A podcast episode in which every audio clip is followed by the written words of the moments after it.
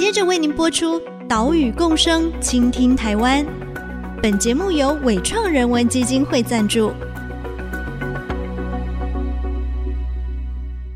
听海洋的呼唤，听森林的絮语，听田野的吟唱，听见这座岛屿的声音，说出和岛屿对话的故事。岛屿共生，倾听台湾。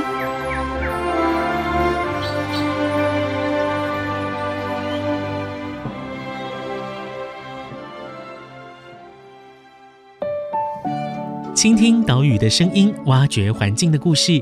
大家好，欢迎来到岛屿共生，倾听台湾。我是袁长杰。我们的节目呢是在 IC 之音 FM 九七点五，每个礼拜三早上七点半首播。另外，在 Apple、Google、Spotify、KKBox 这些 Podcast 平台都有上架，请你赶快订阅。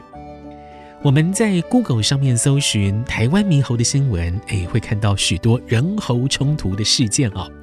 像是前几天就有一位中山大学的女学生在学校里面坐着讲电话，好，结果呢就被两只猕猴包夹要抢背包，好，可能是他们觉得背包里面有食物，哎，结果呢学生在现场是跟两只猴子进行谈判哦。还有先前有一只猕猴出现在高雄的住宅区骑楼底下，结果有人呢用手机录影尾随这只猕猴。还说他哎呀好肥哦，没想到这只猴子转过身来要攻击他。究竟人猴冲突要怎么样转化成人猴和谐共处呢？今天的节目就让我们一起参加台湾猕猴共存推广协会针对中山大学同学所开设的解说团来走访寿山。我们听秘书长林美莹来说明台湾猕猴的习性与行为。也破除我们对猕猴的刻板印象。我们出发喽！好，那已在现场的人呢，先跟大家讲一下，等一下上山有几件注意的事情。如果我们上山遇到猕猴的时候，请大家尽量坐下或蹲下，我会告诉你们这个时间点该怎么办。然后刚刚这边有一小群在这里，然后他们有两三只非常顽皮的小猴子是会跳到头上的，会怕的人，请你赶快就是往前走，你就把你的包包往前背。然后往前走，它就会下车了。不要理它，不要拨它，它就一定会下车。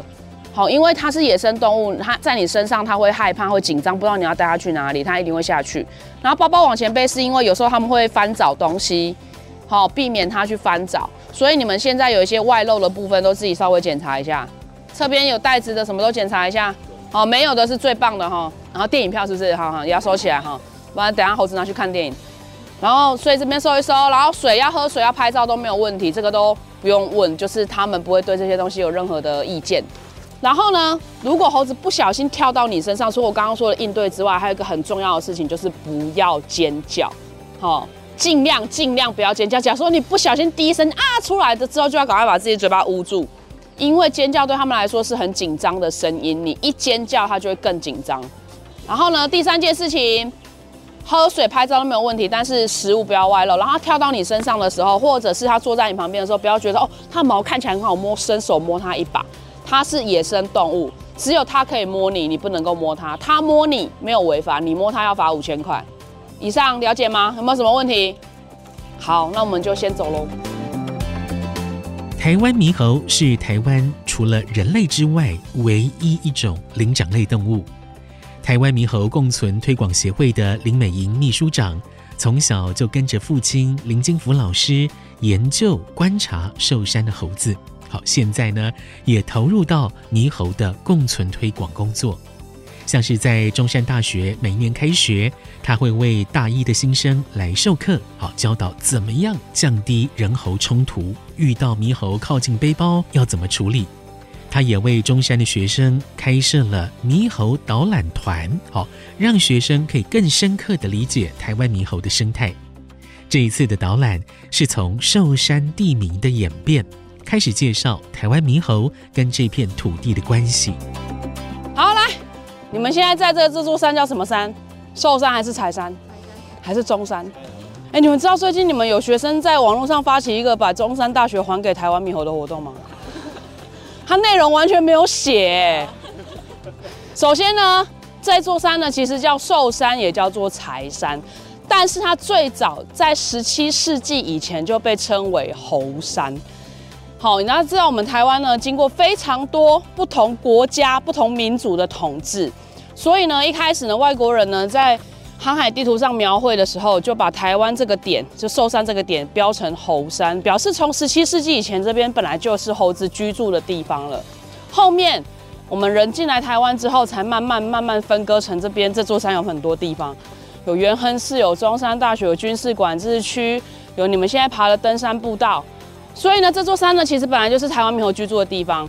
那大家知道史温侯吗？离中山大学最近的英国领事馆，他当时呢也是在这边捕捉了这边台湾猕猴，到英国博物馆去做研究。所以一开始台湾猕猴的一些描描述啦，它的生态习性啦，都是由寿山这边去观察然后发表的。好，所以其实它本来就在这个区域活动。好，它不是后面才来的，因为有些江湖传说，你们知道中山大学以前是动物园吗？以前就有传说说是中山大学猴子 跑到山上变成这边的猕猴，不是哈？它比中山大学在这边更久更早，而且呢，目前的嗯，其实去以文献参考来说好了，猕猴在台湾的时间，有些人说三四十万年前就来了，有些人说十三万年前就来了，总之都是比人类要再更早。那回到这个山的名称，那除了猴山之外呢，后面又叫寿山，其实是野兽的兽，有非常多的野生动物在这边生活。以前可能二三十年前以前还没有这么多人为开发的时候，也许还看得到穿山甲。那现在大概就台湾猕猴、赤腹松鼠、鼬獾跟那个白鼻心。好，白鼻心这边看不到了，可能要在中山大学后山那边军事管制区比较少人的地方才看得到。那这边呢，后面又受命的寿，是因为我们经过一个日本政府统治的时期，要帮日本天皇祝寿，就变寿命的寿寿山。那这边叫柴山呢，就是较早高雄人无家属、无钱买家属，常常协会主办拢起来吃抾茶，在这边捡柴烧火的地方叫做柴山。安尼有了解不？好，那你们知道为什么很多？我刚刚看到一群小朋友哦，在下面，你们还没到的时候，他就拿着这个棍子棍猴这样嘿嘿。你们知道为什么几乎人手一棍一杖吗？在这儿要防谁？就是要防猴子。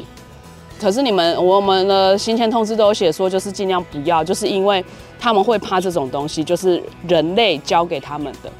你看，连小朋友都是这样子哦，人手一棍这样子去驱赶。但是这边是他们的家，他们已经是比我们还要再更早来到这边，然后我们上山现在却要把他赶走。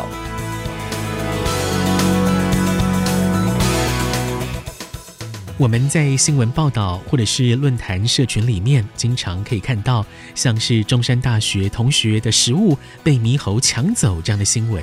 哎，看多了，你可能就会觉得，哎呀，猴子好可恶啊，都是猴子的错。但是透过秘书长的解说，我们可以了解到，其实高雄寿山自古以来就是台湾猕猴的栖地，是因为人类的生活领域扩张了，我们又对台湾猕猴的行为习性不了解，才造成人猴冲突。说到这里，你对台湾猕猴的认识又有多少呢？像是大家都说啊，猴子屁股红，猴子屁股红，这是真的吗？敲门搞的卡称是什么色的？觉得男生女生都是红色的人举手。好啊，觉得女生红屁股的举手。觉得男生红屁股的举手。好啊，你刚刚不是嗯嗯，突然想要改一下答案。好，总之呢，他们其实男女生都会有一点微红，但是跟他的肤色有关系。如果你看脸是红的，好，男生的脸如果是红的，他的屁股就会有一点点微红。但是如果是一年四季从头到尾都是红色的，就是成年的女生。女生的红屁股是不分脸的颜色的，可以理解吗？男生红屁股还要看他基因遗传，他如果天生红脸，他的屁股就会红红的。可是，如果是女生，不管她的脸是肤色是白色是粉红色，她成年之后屁股一定是红的，那个叫做性皮肤。什么叫性皮肤？就是类似女生的外阴部，那个叫性皮肤。所以性皮肤是一个性别特征。女生成年之后，她的屁股就会变成红色系列，分深红色、酒红色、浅红色、砖红色，各种不一样的性征。然后有的肿肿的，有的会有皱褶。有的就很平滑，每个人都不一样。我们女生的外阴部每个人都长得不一样。像我之前就遇到一个先生，他一直跟我强调猴子得皮肤病，我一直不断跟他强调那个是性皮肤，他都不听我讲。他说：“黑的是皮肤病啊。”好，因为它的皱褶很肿。你们如果去动物园看狒狒，狒狒的性皮肤肿起来是非常的奇形怪状。可是每个人本来就不一样，所以动物它们本来也会有性皮肤特征的不同。所以呢，红色的部分就是猴子的性皮肤。女生大概四岁左右成年，对他们来说，成年不是叫做投票可以成年，他们的成年是我来月经，我可以生宝宝，叫做成年。所以他们的女生四岁来月经，等于人的大概十六岁左右。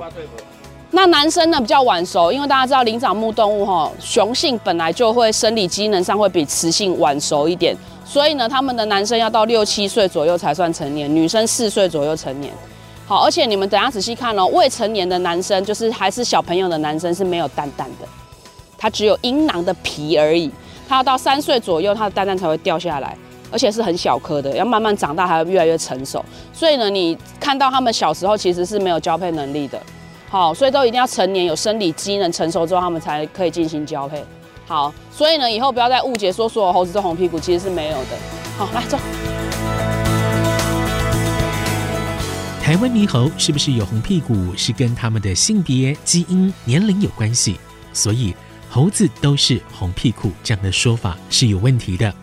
另外，我们经常对于台湾猕猴的社群当中性与权利的认知是有错误的想法，好像是我们认为猴群有猴王，哎，这个观念其实是有问题的哦。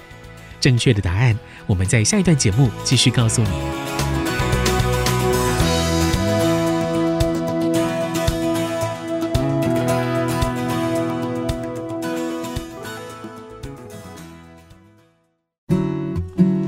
在走的路上呢，有非常多新鲜的落叶，就表示猴子早上呢有在这边觅食过。刚刚一整路啊，都是那个榕果，还有新鲜的大便，它们都是边走边大，不会像我们固定地方。IC 之音 FM 九七点五，欢迎回来，岛屿共生，倾听台湾，我是袁长杰。我们今天呢，跟着台湾猕猴共存推广协会，针对中山大学同学所开设的解说团，来到寿山。来学习怎么样跟猕猴和平共处。这一天呢，我们是从清泉街的柴山登山步道来上山，哦，一路上走走停停，也看看是不是有台湾猕猴的踪影。在还没有发现猴群之前呢，林美莹秘书长也以地上的落叶、粪便这些痕迹来解析猴子的行为。各位中山的学生，除了知道猴子会吃你们的早餐、午餐、晚餐之外，猴子平常还吃什么呢？吃什么？我还好没有说香蕉哈，因为你们不常买香蕉在学校走。好，他们除了吃叶子之外，还有果实啊，所以他们其实冬天比较常会下山，不是因为山上没东西吃，因为有些人就会说什么，像之前事务组有没有呃猴子跑到校园里面去，他们就会对外讲说没东西吃，所以才会去找你们的早餐、午餐、晚餐，不是的，是因为冬天是他们的交配季节。所以交配季节的时候，男生就是要更向外发展，去寻找新的猴群。所以不是因为没东西吃，他们一年四季，你看啊，高雄这边一年四季其实叶子都是充足的，好，他们没有没东西吃的问题。但是你们要思考的一件事情就是，动物本身就会往外迁移。野生动物现在逼不得已被我们困在山上，不是一个很久不变的定律，你们懂吗？就是人有一个幻想，就是说他觉得动物就应该待在郊区，待在自然环境，待在山上。可是其实以整个地球环境来说，整个地球整个生态体系就是一整个的，没有再分说哦，那边是都市，我不能去。动物不会这样子界定的，是我们人这样子界定。可是动物它们本来就要交流跟迁移，不是说我被困在这边，我就这辈子都不能离开。好，这其实是我们很怪的一个定义。所以他们下山去寻找新的社群、新的同伴都是正常的。好，只是因为都市阻碍了他们交流的路，他又不肯搭高铁去台中，对不对？所以他就只能在这边迷路。好，你们今天可能会看到一个新闻，就是有一只大猴子跑去山下，然后有一个男的在背后录影他。我今天早上为了这个接了无数记者的电话，然后那男的就一直尾随那只雄猴，然后说他很肥，然后那只雄猴就回头威吓他。然后那男的就就是后面的影像后面就是他跑的那个画面嘛，然后他放到爆料公司之后，就一堆人说猴子觉得你在侮辱他肥，好，其实不是，只是因为呢你被一个人尾随，一直野生动物被一个人尾随，他当然会想要反击啊，所以那个不是因为他说他肥的问题。像是我们在节目一开始提到的，哦，先前有两只猴子要抢中山的女同学她的背包，好，这时候要做的事情呢，不是跟猴子讲道理谈判哦，而是呢，直接把包包背在胸前，赶快离开。这时候也不建议拿闪光灯或者是手电筒一直来照猕猴，因为反倒可能会引起他的愤怒。那么，如果说我们爬山遇到了猕猴，想要观察或者拍照，要怎么做比较好呢？当然，这个时候最重要的哦，就是要保持适当的距离，并且呢，保护包包，不要让食物外露。拍照的时候也不要开闪光灯，好，请务必遵守以上的原则。这一天，首先迎接我们的。是几只雄性的猕猴，称为雄单群。这边都是男生，那个也是男生。什么叫雄单群呢？因为台湾猕猴是母系社会，他们是雄性外迁的，所以下山的通常都是雄性。如果你在市区看到母猴，就是有看到内内，然后屁股整个都是红色的那种母猴，很大的机会是人为弃养的。像去年就曾经发生在高雄市文化中心，有一台货车载了一对母带子。然后就在文化中心跳下车，然后在那边徘徊了三天，后来被抓走了。所以呢，像这种雄单群的意思，就是说你们会看到一群男生聚集在一起聊天打屁，这种雄单群就是像他们，好，他们是长大之后外迁的雄性，叫做雄单群，只有男生，他们是为了要聚集成一群，然后去寻找新的猴群加入。因为母系社会的定义就是呢，像外迁的是雄性，他们就是母系社会；外迁的是雌性，他们就是父系社会。那有一种叫孤猴，只有自己一只的，好，没有跟别的人在一起的男生，自己一只的叫孤猴。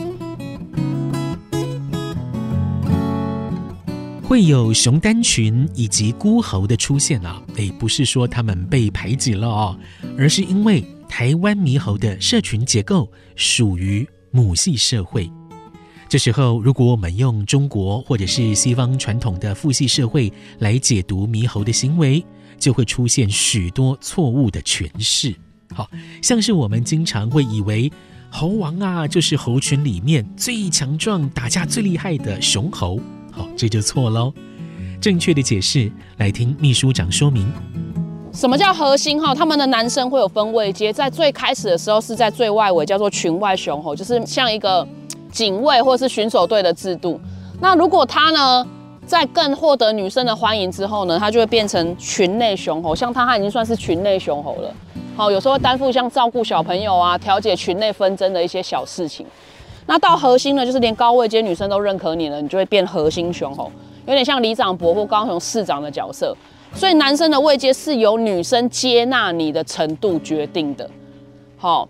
所以过去说什么会打架啦，然后长得比较大只的会当他们的首领，其实是没有这件事情的。每一群的女生喜欢的类型不同，而且他们很有可能会常常替换，尤其是交配季的时候最常替换。好，他们里面的男生这边的核心雄猴、群内雄猴跟群外雄猴待满一定的年份，通常是四年，平均四年就会离开，变成雄单群或孤猴。为什么平均四年？是因为他们一进来就会交配。啊，女生四岁之后不是成年吗？她进来交配的小朋友长大了，她不可以跟自己的子女近亲交配，她就会又变成熊单群跟孤猴。所以母系社会的另外一个特征就是男生都是流动的，他不会一直待在这一群，他才能促进他的基因交流。好，所以更不可能有王这个东西的存在。我们要颠覆我们之前的刻板印象，因为我们现在已经都要去威权化了哈，不要再去讲王这件事情。好，所以母系社会里面，他们通常行动都是以一个一个一个母系作为单位，会有高位阶、中位阶、低位阶。那这高位阶、中位阶、低位阶就是世袭的，妈妈是高位阶，我女儿就是高位阶。然后男生的位阶是女生决定的。好，母系社会三个特征，最重要是女生是社群的主体，然后男生呢都是流动的，然后第三个就是男女生的位阶是世袭，是男生的位阶是由女生决定的。可以看到哈，我刚刚直视他哦，他没有打我，对不对？所以直视这件事情要看他跟你的熟悉程度，这样理解吗？有些很敏感的，他就会就要凶你了。这个你有没有看到嘴巴这样？这个唇动就是他在跟我示好。好，后面有一群屁孩来了，你们不要紧张哈，被摸不要紧张哈。哎，他们会偷偷摸，这群会摸，但是不会跳到身上，不要紧张。这群是偷摸形态的啊！如果你们不怕裤子脏，可以坐下，他要去找你们偷摸了哈。他现在在拿那个是银合欢的豆荚，然后他现在在开那个豆荚，有没有看到那个小猴子在开那个豆荚？那个豆荚是这个羊子金的豆荚，这个豆荚他也会吃。然后他像他刚刚拿的那个比较嫩的那个是银合欢的豆荚，那个他也会吃。等下如果有摘到好吃的银合欢，再请你们吃。真的可以吃，真的可以吃啊！吃起来有香菇的味道。在讲解的过程中，我们可以看到林美莹秘书长对于这些猴群是如数家珍，可以一眼就看出来，哎，这是哪一只猴子？好，这是哪一群猴子？秘书长说，就是因为相处久了，观察久了，看久了，自然就可以从各种特征来辨识猕猴的个体。同样的，猴群对它也熟悉哦，知道它没有威胁性，所以呢，也不会攻击它。这一路上，秘书长破除了很多关于台湾猕猴行为以及习性的刻板印象。不知道你是不是也对台湾猕猴有更进一步的了解了？下一集节目，我们将会继续请秘书长来谈如何降低人猴冲突。也欢迎你锁定收听《岛屿共生，倾听台湾》。我们下礼拜再会，拜拜。吵架，吵架，这个小朋友之间的吵架。小朋友之间就是有有一些纠纷。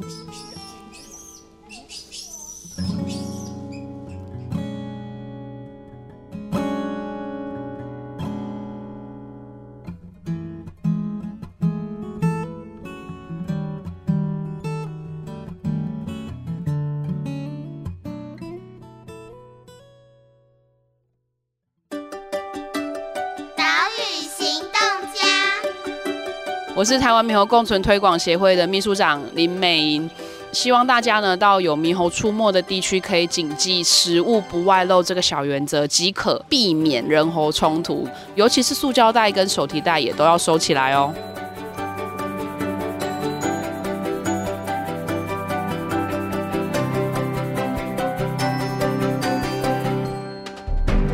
本节目由伟创人文基金会赞助播出。伟创人文基金会秉持永续的经营承诺，邀请您一同为这片土地发声，促进人与自然的平衡与和谐。